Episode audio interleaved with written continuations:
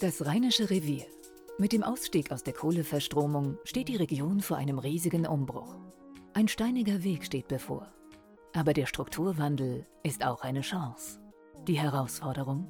Den Menschen nachvollziehbare Zukunftsperspektiven, die auch soziale Sicherheit bedeuten, verständlich aufzuzeigen. An der RWTH Aachen wurde auch dafür die Transformationsplattform Revira geschaffen, die Forschung für die Zukunft im Rheinischen Revier zusammenführt. Hallo und herzlich willkommen zu Erzähl's mir RWTH, dem Strukturwandel-Podcast der RWTH Aachen. Mein Name ist Anna Bremen. Und ich bin Zoe van der Meulen und wir sprechen in diesem Podcast mit Wissenschaftlerinnen und Wissenschaftlern der RWTH. Dabei geht es um den Kohleausstieg und den Transformationsprozess im Rheinischen Revier. Unser heutiger Gast ist Professor Paul Thomes, emeritierter Professor für Wirtschaft, Sozial- und Technologiegeschichte an der RWTH Aachen. Schön, dass Sie da sind, Herr Professor Thomes. Die Freude ist auf meiner Seite. Ich bin froh, heute hier zu sein. Vielen Dank. Am Anfang möchte ich Sie, wie jeden unserer Gäste, bitten, drei Begriffe zu nennen, die Sie mit dem Rheinischen Revier verbinden. Ganz spontan, welche drei Begriffe fallen Ihnen denn ein, wenn Sie ans Rheinische Revier denken? Bewegung, Energie und Strukturwandel. Und Strukturwandel. Was versteht man denn unter einem Strukturwandel? Ein großes Wort gelassen ausgesprochen, denn meines Erachtens geht es beim Strukturwandel ums Ganze. Es geht nicht um kosmetische Operationen, sondern es geht um eine Operation, äh, wenn wir in der Thermologie bleiben wollen, am Rückgrat. Und das bei einem laufenden System.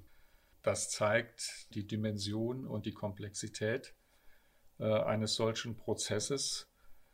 Und äh, am Ende muss alles auf den Prüfstand, um eine Basis zu schaffen, Neues in Bewegung zu setzen. Das klingt nach einer sehr umfangreichen und tiefgreifenden Aufgabe. In der Tat, äh, so ist es. Wir haben ja auch eine ganz spezielle Situation. Wir haben einen Strukturwandel quasi auf zwei Ebenen. Ja, wir haben den großen Strukturwandel, der läuft hin von der analogen Welt zur digitalen Welt und haben hier in der Region auf einer zweiten Ebene einen Strukturwandel, der ökologisch angestoßen ist, politisch angestoßen ist. Es geht ja darum, Braunkohle zu reduzieren als Wirtschaftsfaktor und auf der anderen Seite Ersatz zu schaffen. Und das ist in der Tat eine Herausforderung, weil wir diese beiden Prozesse, den globalen Prozess und den regionalen Prozess in Einklang bringen müssen. Wie mhm. auch immer. Es muss uns etwas einfallen. Ähm, mir fällt gerade noch dazu ein, ähm, Sie hatten ja auch gerade Energie gesagt. Und ich erinnere mich in einem Podcast, den wir vorher aufgenommen haben, da wurde auch von Energie, aber in Form von so einem Spirit, der hier im Rheinischen Revier herrscht. Also ich glaube, da wurde von Hands-on-Mentalität geredet, also dass die Leute hier so, fast so wie rheinische Frohnaturen sind. Würden Sie den Energiebegriff jetzt nur auf die Energie aus der Energieversorgung herziehen oder auch äh, genau wie, ich glaube, es war Herr Gülpen, die Mentalität der Leute? Wir müssen ihn ganzheitlich auffassen, um ihn dann auch instrumentalisieren zu können. Rheinische Frohnatur ist das andere, wenn aber Ihr Arbeitsplatz äh, zur Disposition steht, dann äh, sind sie in der Regel nicht mehr froh, sondern äh, die mhm. Angst treibt sie um. Ne? Und wir wissen, die Menschen sind Meister des Beharrens. Die würden am liebsten immer alles so lassen, äh, wie es ist. Äh, sie sind in der Regel risikoscheu, Besitzstand wahren und Veränderungen beäugen wir alle sehr skeptisch. Deshalb kommt äh, der Politik eine wichtige Treiberrolle zu, der Gesellschaft kommt eine wichtige Treiberrolle zu, nicht zuletzt der Wissenschaft. Wir sitzen hier in der RWTH und die RWTH, um es mal vorweg zu sagen, äh, ist ja auch ein Kind des Strukturwandels. Ne? Als sie 1870 gegründet worden ist, war der Strukturwandel von der Agrargesellschaft zur Industriegesellschaft äh, in vollem Gange äh, und der RWTH war dazu gedacht, eben diesen Strukturwandel wissenschaftlich zu begleiten, praktisches Wissen in systematisches Wissen zu transformieren. Das ist ein anderer Begriff, der in dem Zusammenhang oft fällt. Transformieren heißt umformen. Mhm. Und umformen ist schwierig, äh, mhm. äh, vor allem wenn die Dinge relativ gut laufen. Optimismus, um nochmal auf die Frage zurückzukommen, spielt eine wichtige Rolle, denn letztlich müssen wir versuchen, die Menschen mitzunehmen Ne? Mauern hemmen äh, bringt den Wandel nicht weiter. Wir müssen ein Klima schaffen, in dem Anreize und Chancen dazu führen, dass alle an einem Strang ziehen, um diesen Strukturwandelsprozess zu bewerkstelligen.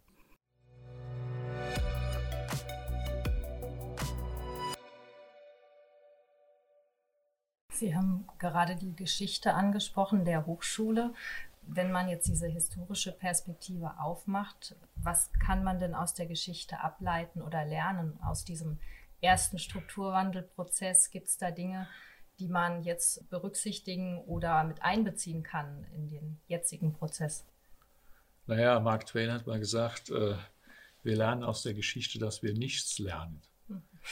äh, das kann man aber ganz gut erklären, jetzt aus meiner Perspektive des historisch basiert arbeitenden Menschen. Wir lernen nichts aus der Geschichte, weil wir zu wenig darüber wissen.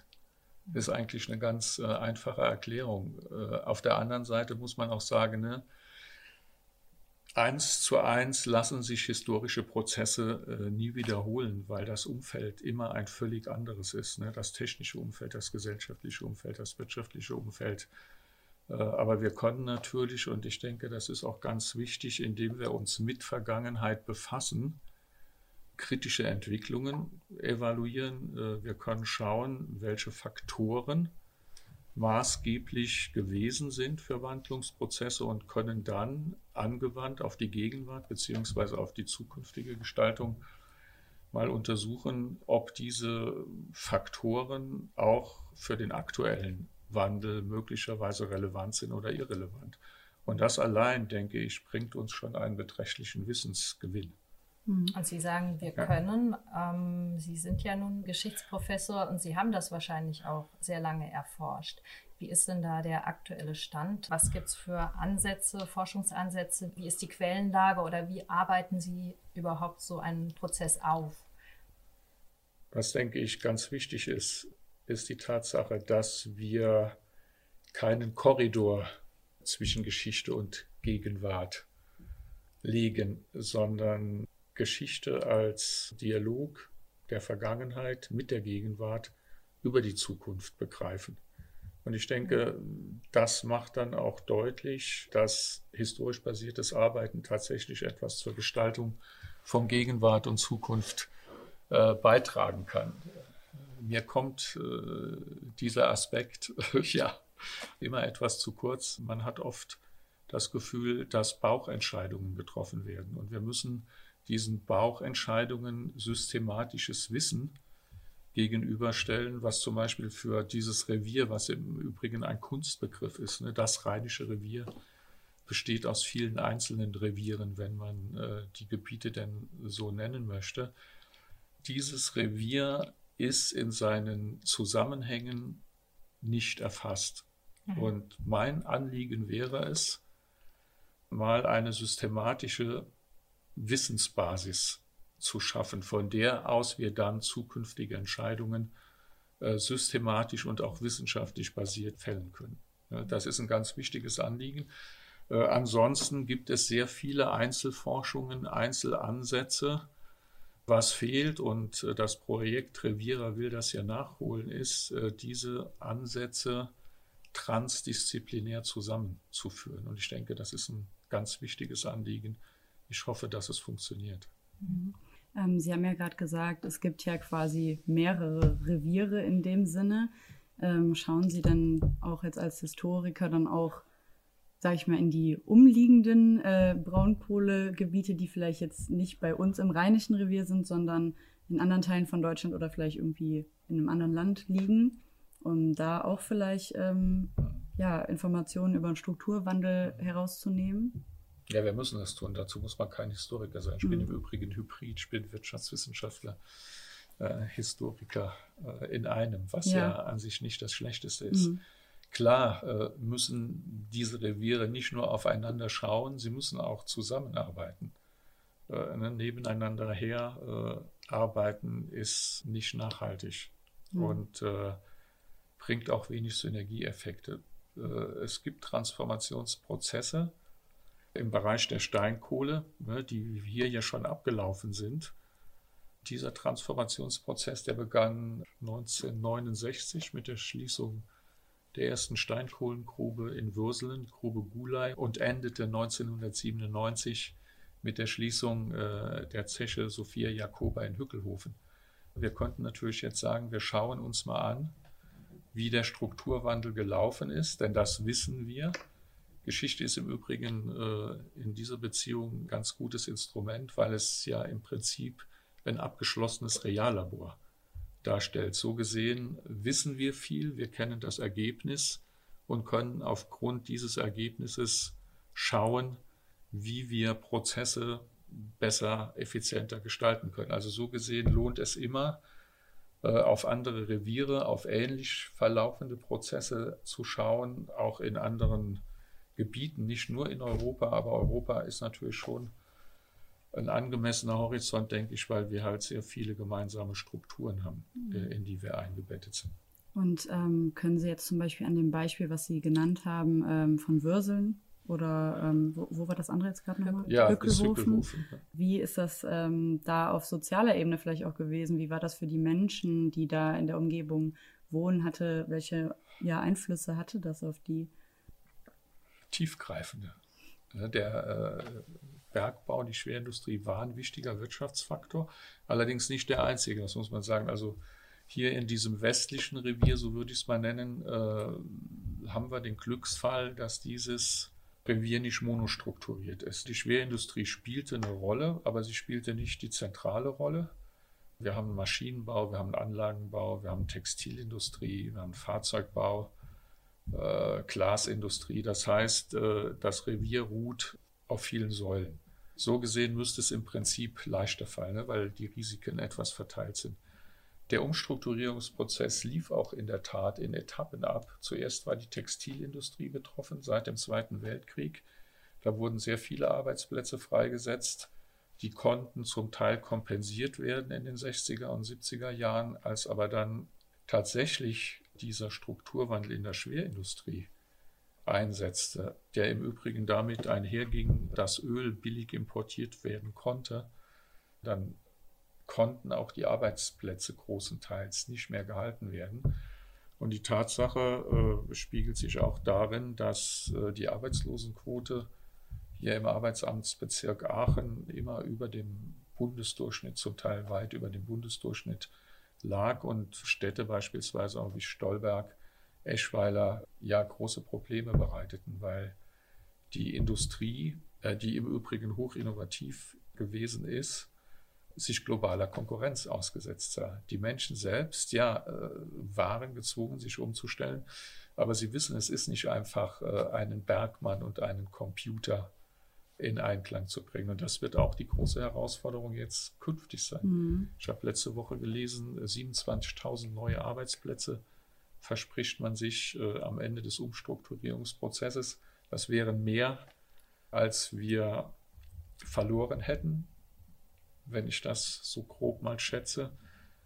Da sollten wir dran arbeiten, denn die Menschen müssen mitgenommen werden. Wir wollen ja auch, dass sie hier bleiben und wir wollen hier eine florierende Region, was Region am Ende immer bedeutet. Die Grenzen sind ja sehr fließend, äh, generieren und dazu brauchen wir die Menschen.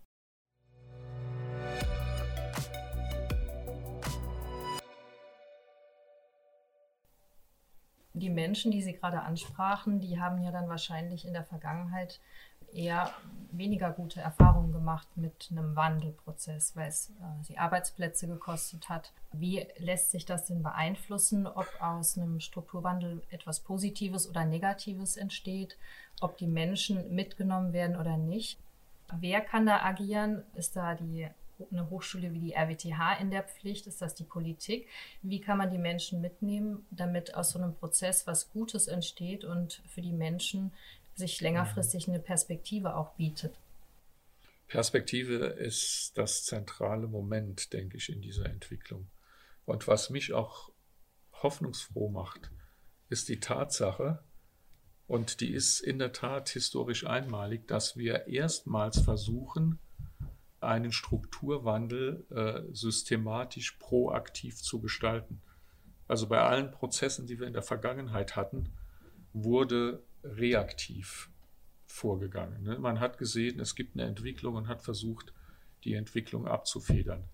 Der große Vorteil äh, bei unserem Projekt jetzt ist ja tatsächlich, dass wir versuchen, diesen Wandel systematisch zu gestalten, und zwar unter Einbeziehung aller relevanten Akteure.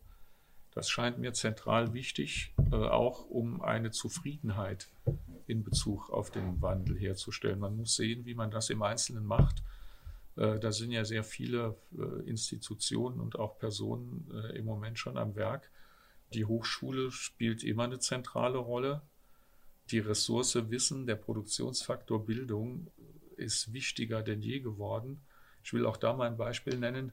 Vor 30 Jahren hätte sich, denke ich, kaum jemand vorstellen können, dass die Hochschulen in der Region die wichtigsten Arbeitgeber geworden sind. Nicht nur jetzt in, in Bezug auf Relevanz, sondern auch in Bezug auf die Zahl der Beschäftigten. Die RWTH zum Beispiel ist mit weitem Abstand der größte Arbeitgeber. Und wenn man die anderen Hochschulen dazu rechnet, die ja enorm auch im Moment expandieren, egal ob das Jülich ist oder die Fachhochschulen, die hier in Aachen noch zugange sind, kommt diesen Institutionen zwangsläufig eine zentrale äh, Rolle zu. Das Problem, das sich vielleicht stellt, ist, so diesen Spagat zu schaffen ne, zwischen Breiten- und Spitzenbildung. Äh, Spitzenbildung ist ganz wichtig, um Know-how in die Region zu ziehen und dieses Know-how dann auch in die Praxis zu transportieren. Und die Breitenbildung ist eben wichtig, um äh, die Menschen für diesen Wandel bereit zu machen, geistig. Ne? Das braucht äh, noch nicht mal konkretes Wissen zu sein, sondern äh, dieses Wissen und dieses Bewusstsein, dass man Teil des Wandels ist und den auch mitgestalten kann. Die RWTH versucht das ja. Es gibt ja auch Überlegungen, so ein Studium Generale, das Leonardo-Modul ist so ein Ansatz, breiter zu verankern. Ich denke, da kommt der Hochschulbildung schon eine Rolle zu. Eine größere Rolle spielt sicherlich die Breitenbildung in der Schule und in Fortbildungsgelegenheiten. Und Sie nannten zwei Stichworte. Das eine die Digitalisierung, die jetzt allgegenwärtig ist, und das Bild vom Bergarbeiter und dem Computer. Wie kriegt man das zusammen? Also wie schafft man es sozusagen, ja, diesem Bergarbeiter eine Perspektive zu geben? Was, äh, was wäre eine Möglichkeit und was muss sich an der Bildung ändern, auch an dieser breiten Bildung, um einfach die Menschen oder die Kinder, die jetzt dann in 10, 15 Jahren die nächsten Arbeitnehmerinnen und Arbeitnehmer sind, um die darauf zu, vorzubereiten und für die was zu schaffen, äh, wo die sagen, ja, wir bleiben hier, hier geht es uns gut, wir können hier mitgestalten. Das ist unser Revier. Bildung ist enorm wichtig. Ne? Ich habe es eben schon angesprochen, wichtiger denn je. Ich habe im Moment den Eindruck, dass wir äh, Möglichkeiten abgeben an Institutionen, an Unternehmen, die quasi das Denken für uns übernehmen. Mhm. Also Im Zusammenhang seitens, mit der Digitalisierung. Also meinen Sie abgeben seitens der Universität oder Nein, jetzt als Individuen oder? Äh, seitens der Individuen. Okay. Und äh, wohin abgeben? Wo sehen Sie da die? Ja, ich sage mal an Google. Achso, ja. Ah. ja wir, wir berauben uns unserer Möglichkeiten, äh, in diesem Fall möglicherweise selbst äh, kreativ zu sein. Und ich denke, ganz wichtig ist meines Erachtens, dass wir das Gefühl vermitteln. Und da gibt es keinen Unterschied zwischen Hochschule und Schule, dass wir selbst als Individuen in der Lage sind, Dinge zu verändern und damit auch aktiver Faktor äh, dieses Gestaltungsprozesses. Äh, Ohnmacht, das Gefühl von Ohnmacht lähmt. Hm. Und Lähmung ist das Letzte, was wir gebrauchen können. Ne? Die Hochschulen äh, sind ja im Prinzip das Gegenteil von Lähmung. Ich hatte das eben angesprochen. Hm, ja. Die wachsen dynamisch, die sind äh, global unterwegs. Wobei äh, global unterwegs sein und lokal unterwegs sein ist kein Widerspruch es gibt da einen Zusammenhang. Die RWTH ist ja auch ein Musterbeispiel dafür, ne, wie man dieses Wissen dann im Zusammenhang mit Techniktransferprozessen auch in der Region praktisch anwendet. Und ich denke, das ist auch ein ganz wichtiger Pluspunkt der RWTH-Politik und des RWTH-Geschäftsmodells, wenn ich es mal so nennen darf.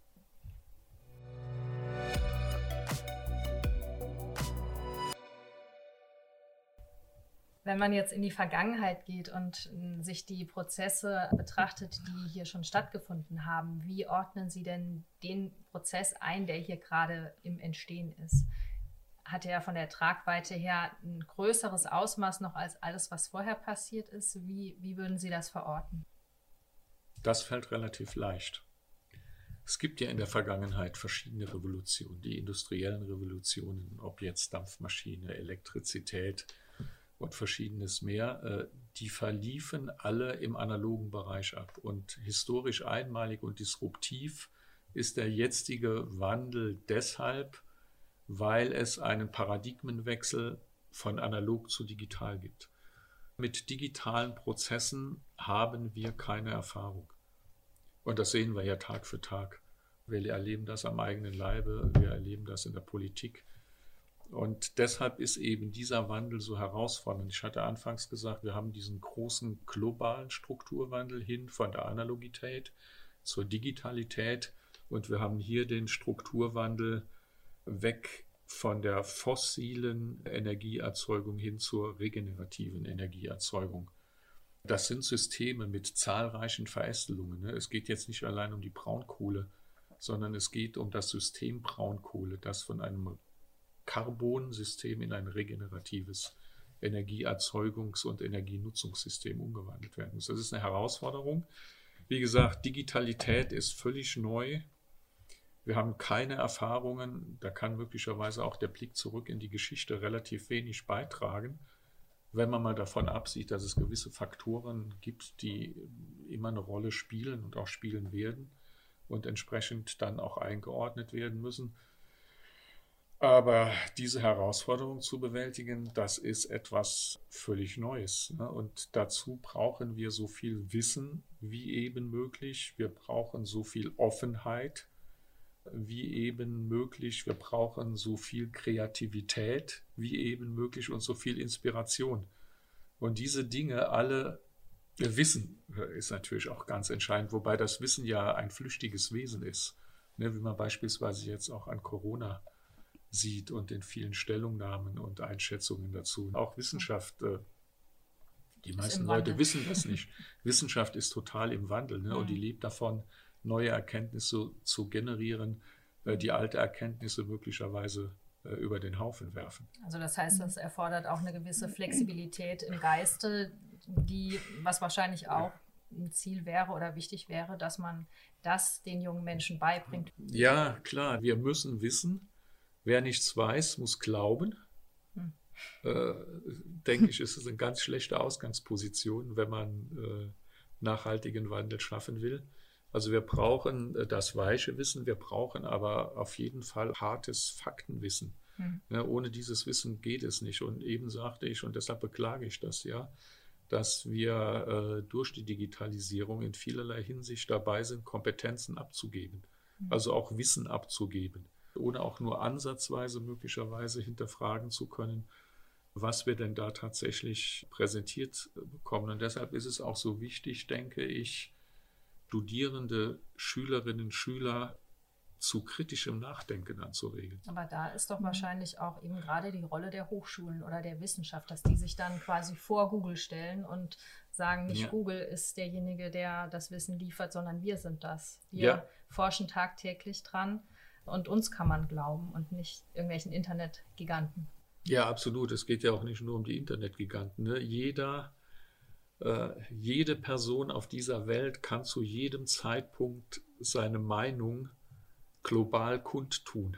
Hm. Das ist ja auch eine völlig neue Dimension von Kommunikation, die äh, Entscheidungsprozesse ganz entscheidend beeinflussen kann, ohne dass Argumente, die in diese Entscheidungsprozesse einfließen, tatsächlich vorher evaluiert worden sind.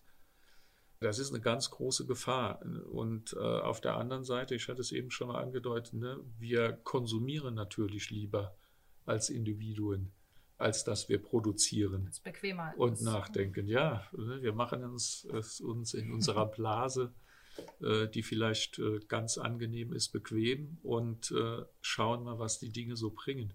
wir müssen uns aber einschalten. Ne? Und die Hochschulen müssen sich, die RWTH macht das ja schon, meines Erachtens auch ganz passabel, müssen sich weiter öffnen, äh, müssen versuchen, Meinungsführerschaft zu erringen, ohne allerdings bevormundend zu wirken. Einfach ein Bewusstsein auch schaffen. Ja. Bewusstseinsschaffen ist ganz wichtig. Ne? Mhm. Und überhaupt der Begriff des Bewusstseins, mhm. den äh, zu individualisieren und zu internalisieren, mhm. ist meines Erachtens ein ganz wichtiges äh, Anliegen, äh, basierend auf den harten Fakten. Ich äh, frage mich schon die ganze Zeit, ich habe eben auch schon immer an den Begriff Bewusstsein oder sich Bewusstsein über irgendwas nachgedacht, als Sie das Beispiel genannt hatten, auch mit der industriellen Revolution, weil es nicht vielleicht auch ein Unterschied zwischen der industriellen Revolution und jetzt dem Strukturwandel, dass es eben ein anderes Bewusstsein gibt, in welche Richtung man gehen möchte. Und ich weiß, ich weiß es nicht historisch, das müssen Sie mir vielleicht sagen, ob das damals noch ein bisschen anders war. Es ist auch schwierig, sich jetzt in die äh, Situation ne, einer Industriearbeiterfamilie zurückzuversetzen oder in die äh, Vergangenheit oder in, die, in das Umfeld einer Bauernfamilie. Klar hatten die ein Bewusstsein, äh, mhm. äh, aber zur Bewusstseinsbildung hat äh, im Zuge der Industrialisierung beispielsweise auch beigetragen, dass sich Arbeiterinnen und Arbeiter erstmals organisiert haben ne, in mhm. Parteien. Das ist ja ein Instrument der Bewusstseinsbildung, die dann auch Einfluss in der Politik genommen hat. Ne? Wenn wir beispielsweise an die Sozialdemokratie denken, die ist ja auch ein Kind wie der RWTH, der Industrialisierung, je nachdem, wie man die Dinge befasst. Gewerkschaften, sowas, ne? Gewerkschaften, ne? klar. Hm. Das sind alles Dinge, die sie in klein äh, gewerblich äh, strukturierten Unternehmensformen nicht haben. Hm. Das sind Dinge, die erst in großen funktionieren. Wir sehen aber auch, dass äh, im Zusammenhang jetzt mit global agierenden Konzernen diese Einflussnahme tatsächlich hart verteidigt werden muss. Und äh, wir hoffen, dass die Politik den Individuen da zur Seite steht. Äh, sie muss das tun, sonst gelingt meines Erachtens der Wandel nicht.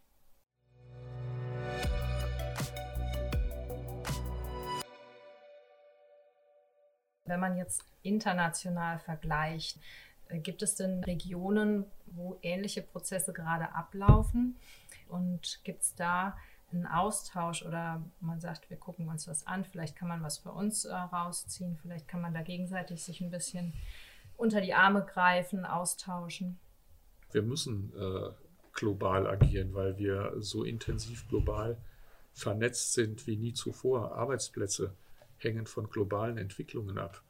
Ja, wir haben das ja gesehen, es ist sehr leicht, einen Arbeitsplatz nach China zu translozieren, äh, vor allem weil der Kunde mit den Produkten, die generiert werden, äh, überall erreicht werden kann. Ne? Billigsprodukte werden ja heute sogar per Flugzeug aus China hier nach Lüttich transportiert.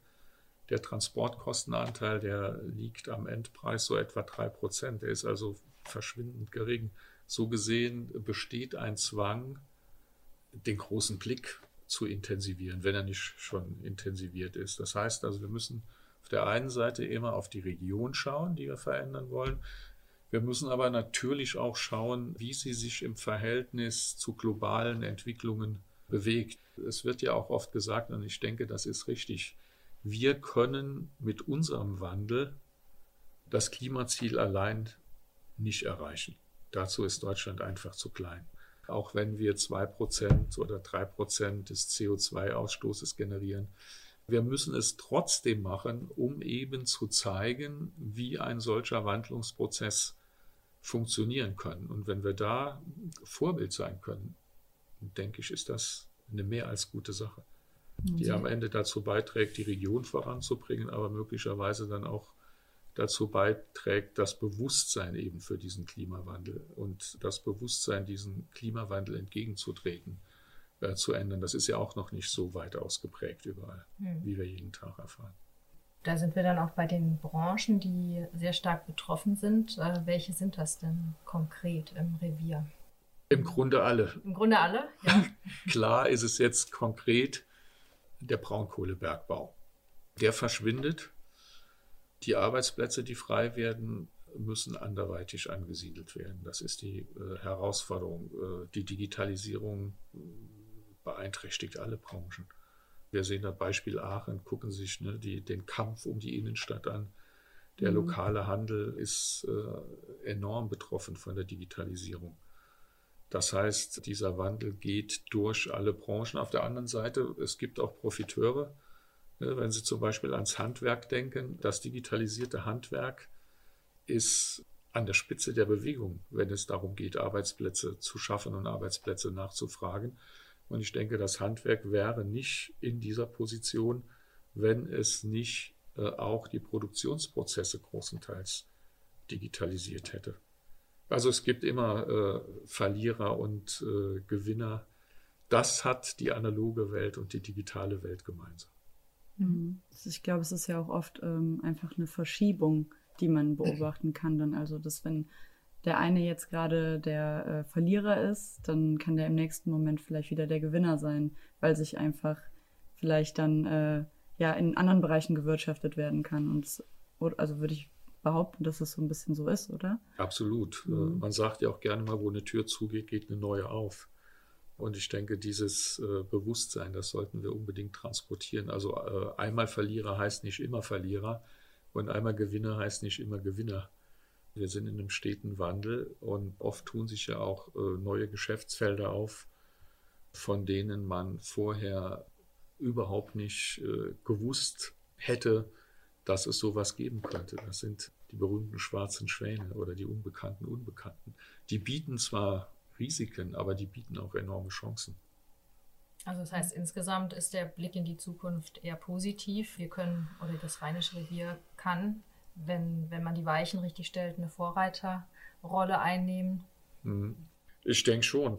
Äh, ich bin jetzt kein Berufsoptimist, aber ich denke, wenn die Dinge die wir uns im Moment vorgenommen haben, zu 70 oder 80 Prozent, sage ich mal, tatsächlich auch umzusetzen sind, dann bin ich guter Dinge, dass wir einen Wandel hinkriegen, der die Gesellschaft mitnimmt und dass wir einen Wandel hinkriegen, der am Ende nachhaltig und zwar in jeder Beziehung ist. Also so gesehen können wir durchaus optimistisch sein.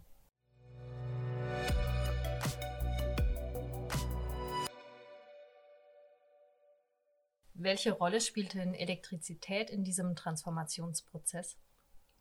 Eine ganz zentrale. Sie ist äh, Katalysator, Realisator. Die menschlichen Grundbedürfnisse Licht, Wärme, Kraft, die wir ja in der Vergangenheit carbonintensiv befriedigt haben, die lassen sich mit Hilfe der Elektrizität tatsächlich regenerativ darstellen und umsetzen. Elektrizität ist in vielerlei Hinsicht äußerst flexibel einsetzbar. Wir kennen die ganzen Anwendungsgebiete. Digitalisierung wäre übrigens ohne Elektrizität nicht möglich gewesen. Und die Ursprünge, wenn ich das vielleicht noch sagen darf, der Digitalisierung liegen am Ende des 17. Jahrhunderts, als Leibniz das binäre System konstruierte. Wir haben also im Prinzip 400 Jahre gebraucht, um diese Dinge zu realisieren, und zwar so zu realisieren, dass sie uns regenerative Entwicklung erlauben.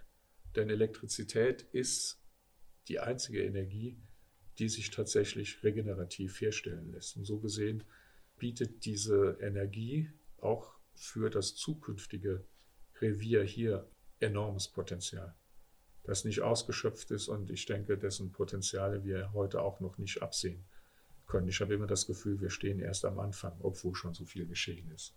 Das ist die Energie, die die Menschheit in Zukunft antreiben wird. Sehr spannend.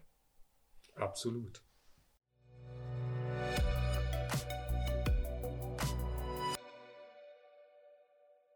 Jetzt ähm, quasi mit dem Blick in die Zukunft, wenn Sie jetzt einen Kumpel im Bergwerk, der vielleicht 30, 40 Jahre seines Lebens da gearbeitet hat, wenn Sie den jetzt treffen würden, ähm, ja, wie würde es dem jetzt heute gehen und vielleicht auch mit Blick in die Zukunft, was, wie könnte es dem so gehen? Mhm.